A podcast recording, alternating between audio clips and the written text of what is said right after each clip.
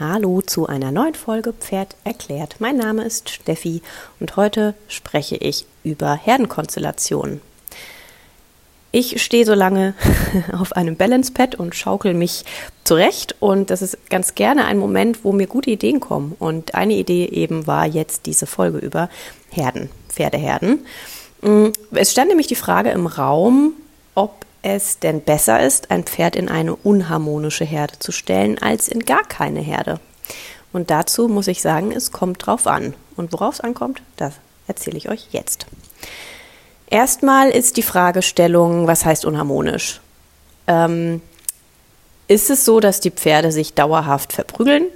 Oder ist es einfach so, dass mal ein Pferd irgendwie das andere wegschickt von der Heuraufe? Das darf man einfach unterscheiden. Es kommt immer darauf an, bei Herdenkonstellationen, wie groß ist die Fläche, die die Pferde haben? Haben sie die Möglichkeit, sich aus dem Weg zu gehen? Weil es gibt immer mal Pferde, die sich nicht ganz grün sind. Das heißt aber nicht, dass die nicht in einer Herde stehen können. Mm, oder es gibt Pferde, die mal äh, körperliche Schwierigkeiten haben, selber irgendwie gestresst sind oder krank waren oder was auch immer irgendwie war ähm, umgestellt wurden aus dem alten Stall, die einfach gerade Unruhe bringen, aber sich auch wieder oder die gerade selbst nicht in äh, Harmonie und Balance sind und deswegen mal rumstenkern. Das können aber Phasen sein. Das heißt nicht, dass das dann gar nicht funktioniert. Deswegen ist immer erstmal wichtig, wie groß ist die Fläche? Gibt es Rückzugsorte? Gibt es Möglichkeiten, sich aus dem Weg zu gehen? Oder sind das kleine Flächen, wo ein Pferd, wenn es weggescheucht wird, direkt in der Ecke steht und gar nicht wegkommt?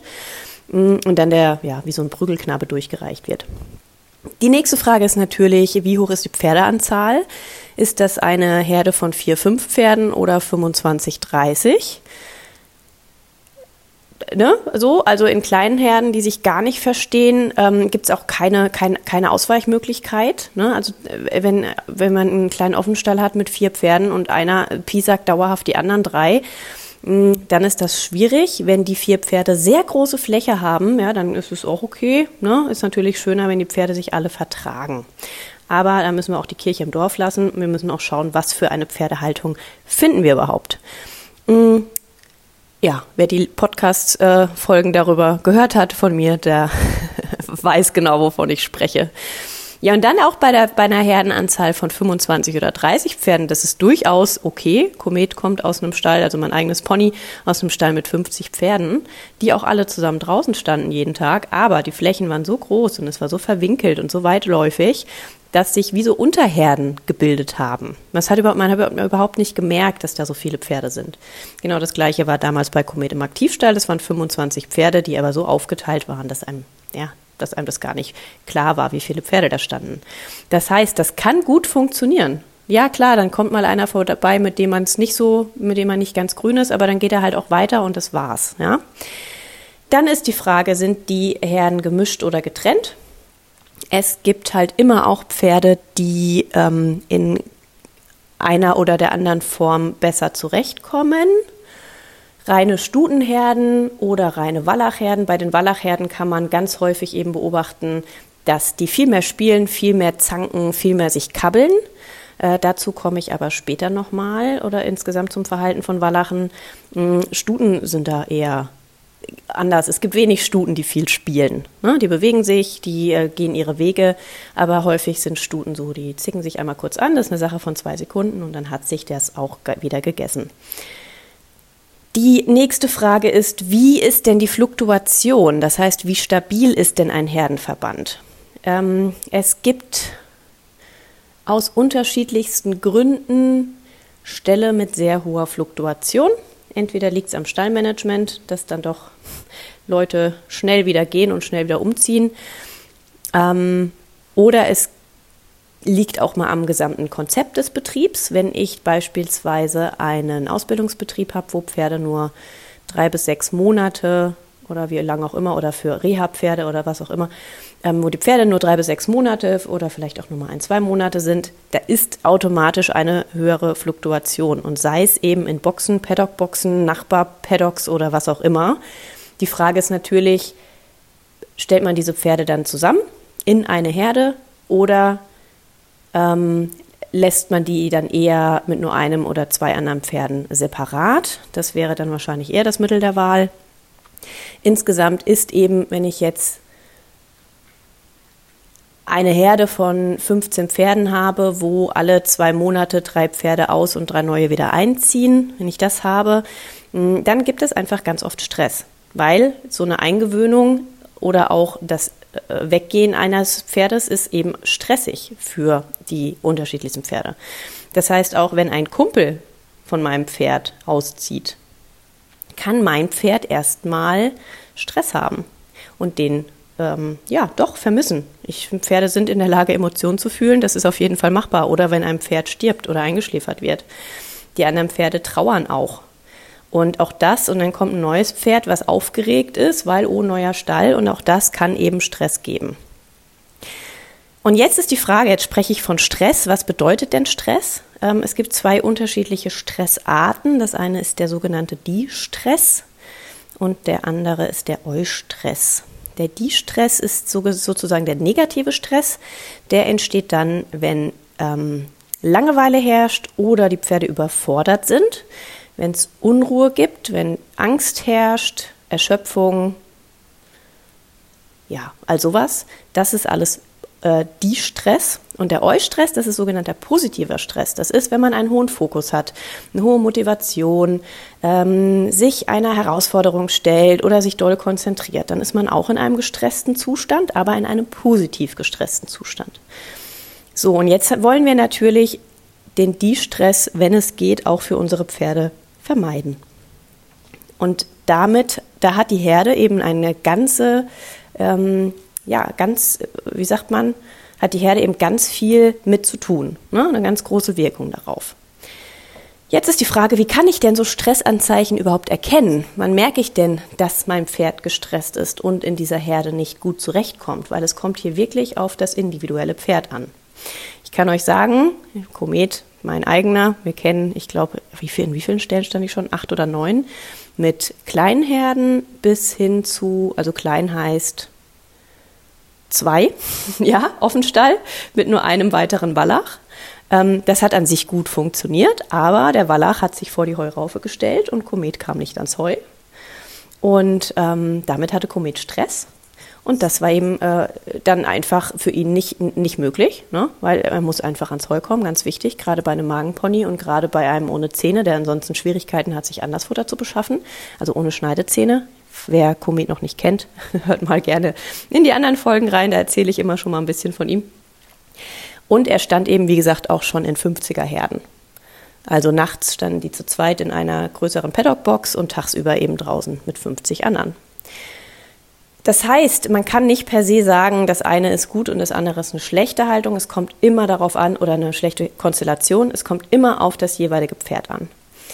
Ähm, ja, wie erkenne ich jetzt Stressanzeichen beim Pferd? Sowohl während das Pferd in der Herde steht, das gilt aber auch für Pferde in der Box, in Boxenhaltung, auch in Paddock-Boxenhaltung. Ähm, Erstmal ist relevant das Stressgesicht. Andere kennen es auch als Schmerzgesicht. Ähm, aber die Stressanzeichen sind ähnlich. Darf man dann immer unterscheiden, wenn das Pferd diese Anzeichen äh, zeigt, ist es immer ein schmerzhafter Prozess, der da in Gang ist, oder ist es auch einfach nur gestresst. Das sind gerunzelte Augen, also Augenlider. Das ist, ähm, sind angelegte oder seitlich weggekippte Ohren. Das ist eine verspannte Nüsterpartie. Das ist insgesamt die Körperhaltung.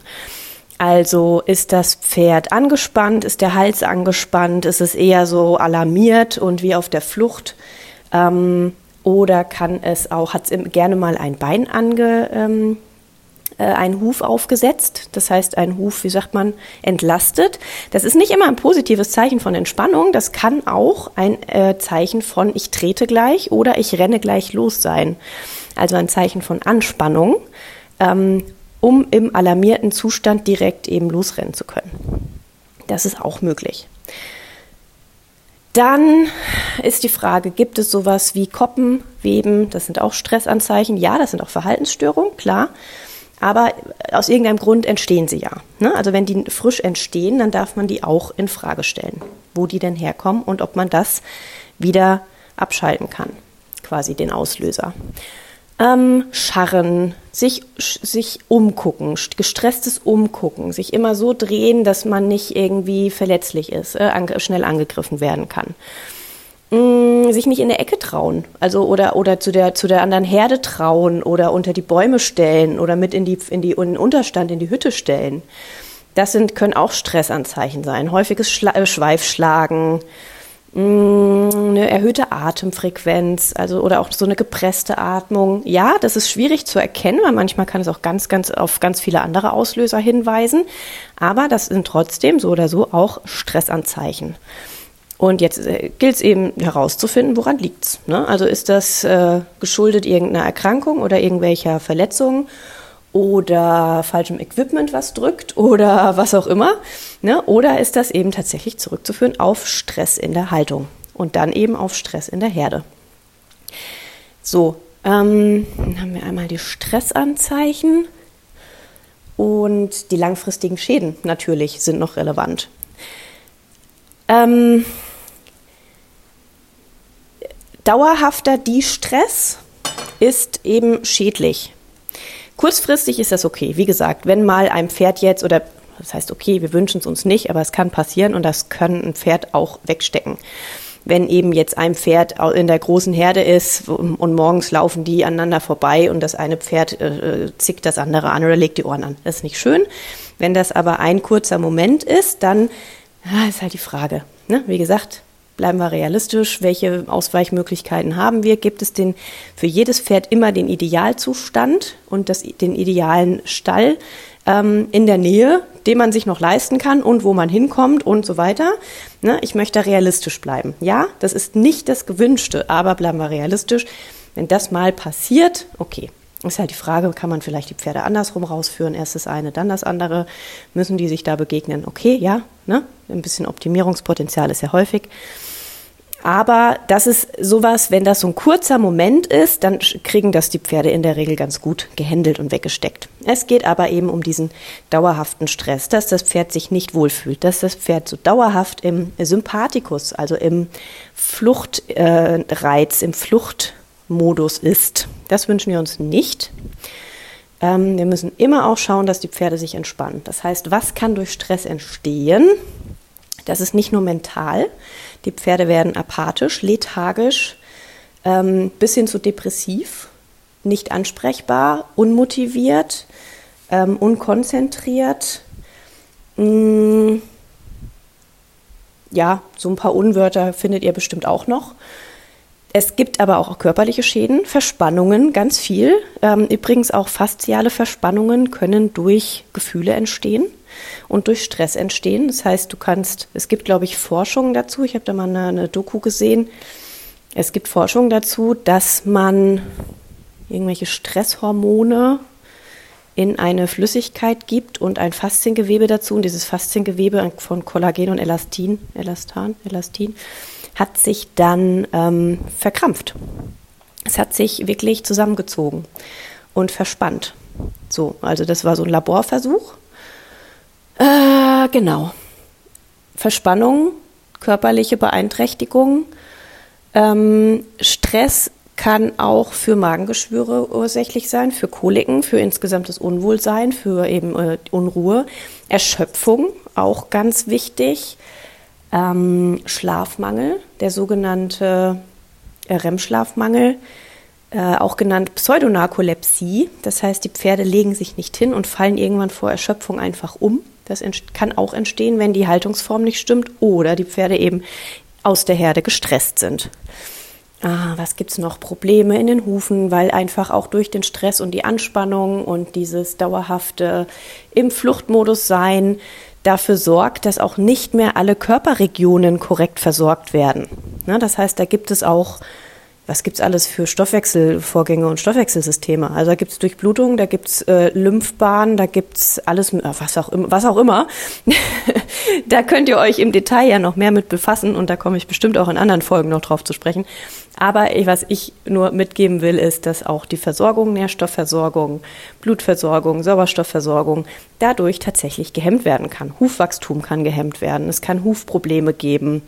Ich habe gerade gelernt im Podcast von Team Huf, Könnt ihr auch gerne mal reinhören. Christina und Barbara haben jetzt auch einen Podcast. Die beiden waren ja auch schon bei mir im Gespräch zu, ähm, zum Thema Haltungsform. Und da habe ich gerade gelernt, dass ähm, Stress auch sichtbar sein kann in so Ringen, in so Rillen, in Ringen, an, in den Hufen. Also, auch auf sowas könnt ihr achten. Ähm, genau, Verspannung, Verklebungen. Ach so, natürlich Verletzungen. Ne? Also, wenn Pferde sich verprügeln und sich treten und beißen und dann dauerhaft Macken haben, ist das einmal natürlich auch mental ähm, beeinflussend für das Pferd. Und gibt natürlich auch wieder Schäden, ne? Verkrampfung, Verklebung und so weiter. Also das ist ja auch so, bis so eine Wunde wieder geheilt ist oder eine Verletzung geheilt ist. Auch hier kann passieren, aber sollte nicht unbedingt passieren. Ich wollte noch kurz auf das Thema Rangeleien äh, zurückkommen. Ähm, Wallache spielen ja eher mal und sind da eher ein bisschen wilder unterwegs. Das heißt, das muss man wissen. Und auch hier ist es manchmal ganz gut in einer gemischten Herde, dass wenn so ein paar ausgleichende äh, Stuten dabei sind. So, jetzt ist die Frage, habe ich was vergessen? Um nochmal auf die Ursprungsfrage zurückzukommen. Stelle ich mein Pferd also lieber in eine unharmonische Herde oder lieber in gar keine Herde? Ja, also das ist, wie gesagt, es kommt drauf an. Hat das Pferd die Möglichkeit, sich äh, den anderen aus dem Weg zu gehen oder nicht? Und ist die Frage auch, ist es ein Pferd, was raus muss, weil es eben alle anderen piesackt? Oder muss ein Pferd die Herde lieber verlassen, weil es eben rangniedrig ist und von allen anderen gepiesackt wird? Ähm, und eben keine Ruhe findet. Ne? Das, ist, das ist eben das, was ich sagte, das ist sehr individuell, das Ganze. Mm, und dann müsst ihr euer Pferd einfach betrachten. Vielleicht gibt es ja auch die Möglichkeit, dass die unharmonische Herde sich äh, zweiteilen lässt und ein Teil sich gut versteht und ein anderer nicht. Wenn es wirklich Kandidaten gibt, und das gibt es ganz, ganz wenig, das ist mir ganz wichtig zu erwähnen, es gibt sehr wenig Pferde, die sich mit keinem anderen Pferd vertragen, die nicht in eine Herde können. Ich höre dieses Argument häufiger, das zählt für mich aber nicht. Es gibt nur ganz häufig eben die Variante, dass die Pferde, wie aus genannten Gründen, ähm, zu wenig Fläche hatten, nicht richtig sozialisiert waren ähm, oder was auch immer. Aber ich lege jedem ans Herz zu schauen, gibt es für das Pferd, für mein Pferd, was eben vermeintlich nicht in der Herde kann, vielleicht einen oder zwei oder drei Partner, mit denen es doch funktioniert. Natürlich kann es sein, dass in einer größeren Herde von 10, 15, 20 Pferden nicht klappt. Aber trotzdem, das ist es für mich in 96 Prozent der Fällen, in denen Pferde alleine stehen, ähm, liegt es nicht daran, dass das Pferd nicht sozialisiert ist, sondern dann eher, dass vorher mal was nicht geklappt hat, dass die Pferde sich irgendwie äh, gekloppt haben oder ähm, ja, gefetzt und gestresst waren und so weiter. Mhm, aber ja, dass es nicht richtig ausprobiert wurde, ob es nicht doch ein Pferd geht, mit, äh, gibt, mit dem es besser klappt. So. Und ich habe bestimmt noch was vergessen, aber ich erhebe ja auch keinen Anspruch auf Vollständigkeit. Wenn ihr noch Fragen habt, dann äh, findet ihr in den Show Notes mal die Kontaktmöglichkeit. Und in diesem Sinne wünsche ich euch jetzt noch einen schönen Freitag, ein schönes verlängertes Maiwochenende, so ihr es denn habt. Und sagt bis zum nächsten Mal. Tschüss.